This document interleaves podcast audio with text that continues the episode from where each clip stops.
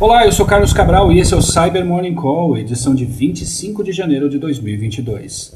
A gente começa essa edição tratando de duas vulnerabilidades sérias recém-publicadas no CWP, produto desenvolvido para gerenciar servidores dedicados e máquinas virtuais, o qual antes era chamado de CentOS Web Panel. As falhas, catalogadas como CVE 2021 45467 e CVE 2021 45466, permitem, respectivamente, a inclusão de um arquivo e a escrita em um arquivo de forma não autorizada na tecnologia. Mas se tiverem seus exploits combinados, elas concedem o acesso como root em servidores Linux. O problema nos faz lembrar dos ataques contra o SolarWinds e a Kaseya ocorridos entre 2020 e 2021 e que possibilitaram acesso a múltiplos ambientes por meio de produtos com a função de gerenciar servidores. Por isso, é fortemente recomendável atualizar o CWP. Ainda no âmbito das vulnerabilidades, recentemente a Dell publicou correções para o Dell EMC AppSync, seu produto envolvido na gestão de cópias e sincronização de dados, muito útil para o gerenciamento de backups. O boletim tem correção para três falhas, mas duas delas se destacam: a CVE 2022-22551, que permite o sequestro de sessão por um atacante, e a CVE 2022-22553, que permite ataques de força bruta. Um cenário típico de ameaça para falhas como essas ocorre quando uma quadrilha de ransomware explora essas vulnerabilidades para criptografar o backup da vítima.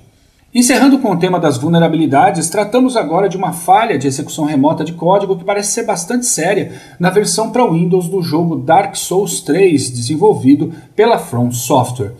Até alguns anos atrás poderia não fazer muito sentido falar sobre vulnerabilidades em jogos para um público de mercado, mas hoje a maioria das pessoas usam computadores corporativos em redes compartilhadas com dispositivos pessoais, o que faz com que uma ameaça crítica no ambiente doméstico possa ser usada como porta de entrada para outras redes. Nesse caso, ainda há poucos detalhes técnicos sobre como a exploração da vulnerabilidade ocorre, mas segundo matéria no blog da Kaspersky, um ataque com essa falha permitiria a tomada do controle da máquina-alvo. Um streamer conhecido na comunidade de jogadores como The Green Sleeper foi atacado com um exploit para essa falha no último final de semana. No momento do incidente, o jogo é parado e é iniciada uma mensagem de áudio. Eu estou deixando aqui um link na descrição do episódio com um vídeo da live dele no momento do ataque.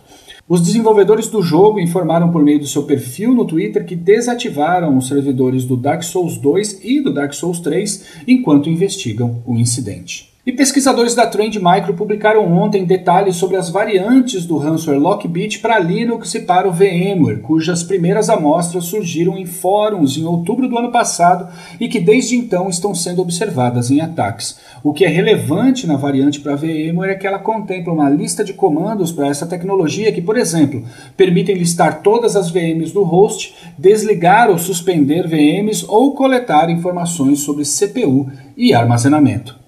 E especialistas da CleanFi publicaram um estudo ontem sobre três novas variantes do Trojan bancário para Android chamado Brata. A ameaça foi documentada originalmente pela Kaspersky em 2019 em ataques que afetavam principalmente os correntistas brasileiros.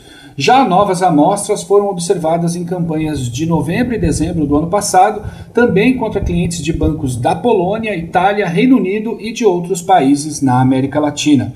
O Brata tem a funcionalidade de overlay, ou seja, de sobrescrever a tela do aplicativo original do banco por uma tela falsa que pede dados como senha e token de acesso, bem como coleta tudo que é digitado e extrai prints da tela da vítima. Nessas novas variantes foi incluída a possibilidade de rastrear a vítima pelo GPS do aparelho, fazer o acesso remoto usando um módulo do VNC e fazer o reset de fábrica no aparelho, possivelmente em uma estratégia para eliminar todos os rastros e ganhar tempo até que a vítima identifique uma transação fraudulenta. É isso por hoje, obrigado por ouvirem o Cyber Morning Call e tenham um bom dia. Você ouviu o Cyber Morning Call, o podcast de cibersegurança da Tempest. Nos siga em seu tocador de podcast para ter acesso a um novo episódio a cada dia. E para saber mais sobre a Tempest, nos siga no Instagram, Twitter e LinkedIn ou acesse www.tempest.com.br.